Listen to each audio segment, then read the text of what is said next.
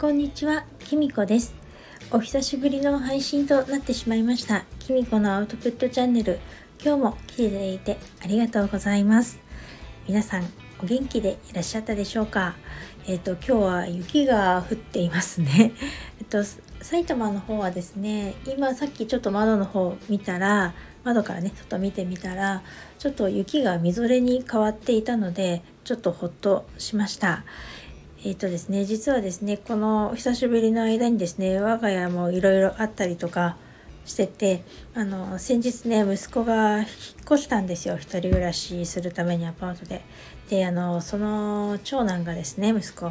あのものすごい雨男でしてま、引っ越しの日もですね先週の土曜日だったんですけれどもあの夕方から雨が降ったし今日もね卒業式なんですね大学の。であの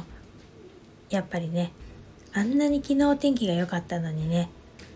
雪になっちゃいましたから彼はね本当前世で何かしてきたんですかねっていう話をですね 今日家族でしていました。まあ、家族ではねもう彼が生まれてからずっとそうなのでまあきっと降るだろうとは思っていたのでさほど雪になってもまあ雪までかとは思いましたけど驚かなかったんですが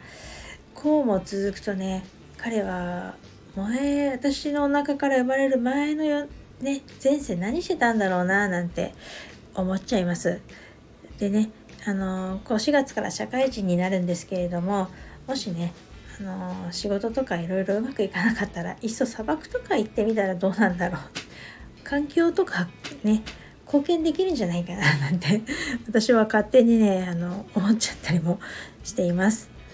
でもうねその息子がですね大学に入学したのが本当に4年前とはね到底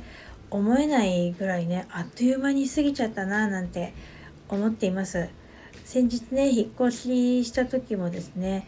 あのあ本当に一人で暮らせるのかななんて思ってたんですけれどもでねちょっとあの帰りの車でね寂しいななんて思ってたんですけどあっという間にすぐ卒業式のために帰ってきてくれましてでそこでももうねすでにあのなんか引っ越ししたことでいろいろね、うん、自分でまあなんかあったんでしょうね1日2日の間になんか私たちね両親に対する、態度がね全然違ったんですよね。それをね見てあの夫とこうやっていろいろ経験して成長していくんだねなんてね話していたところです。えっ、ー、と皆さんのご家庭でもねきっと今年卒業とかあの、まあ、うちのように社会人になるとかねいろんな今慌ただしい時期だとは思うんですけれども我が家ではですね娘も今年への大学に入学するということでなかなかねそのこんなでバタバタしてて今一番心配なのはあのいろいろ準備して買ったお金がクレジットでおちゃんと落ちるのかなっていうのがすごく不安にちょっとねだったり払い切れるのかななんてちょっと思ったりもするんですけれどもそれが心配だったりします。でねちょうどこういういろいろ忙しかったりとかしたらちょっと体調をね崩しちゃったりもしてでもあの体調がね悪くなったことでねいろいろ気づいたこともあってそのことはねまた今度ちょっとゆっくりお話ししたいなと思うんですけれども今回ねその体調が悪くなったことでね一つ気づいたこと今日お話ししようと思うんですけれどもそれはですねなんかちょっと改めてですねなんか自分で言うのもちょっと恥ずかしいんですけどね自分の夫のね良さにねちょっと気づきました、まあ、これねちょっと家族がいないから今話せるんですけれども何だろうなあのー、ちょっと体調が悪いとただでさえねちょっとどんくさい私がですね何も気がつかずなかなか引っ越しの準備が手伝えなかったりとか当日になってもねなんかあの頭が全然回ってなくて何にもできなかったりとかしたんですけれどもあの夫はですねなんかあのもう本当いつもねペースが一定な方であの本当その私が体調が悪かろうとよかろうとね関係なくねあの、まあ、気遣ってくれるんですけれどもいろいろね変わって黙って準備してくれたりとか渋滞中でもねあの本当ちょっとね埼玉から横浜までね5時間ぐらいかかっちゃったんですけど車で。渋滞してもですね何も言わずに運転してたりとかなんかテキパキとねひっついてもね引っ越しの荷物運んだり車をね止めに行ったりとかしててあの息子とかねついてきた娘にも気を配ったりしててなんかまあなんだろう自分が弱ってたからですかねなんかああ私はこの人と結婚してよかったな みたいに思いましたね。あのでこれはねあの思えば今に始まったことじゃなくて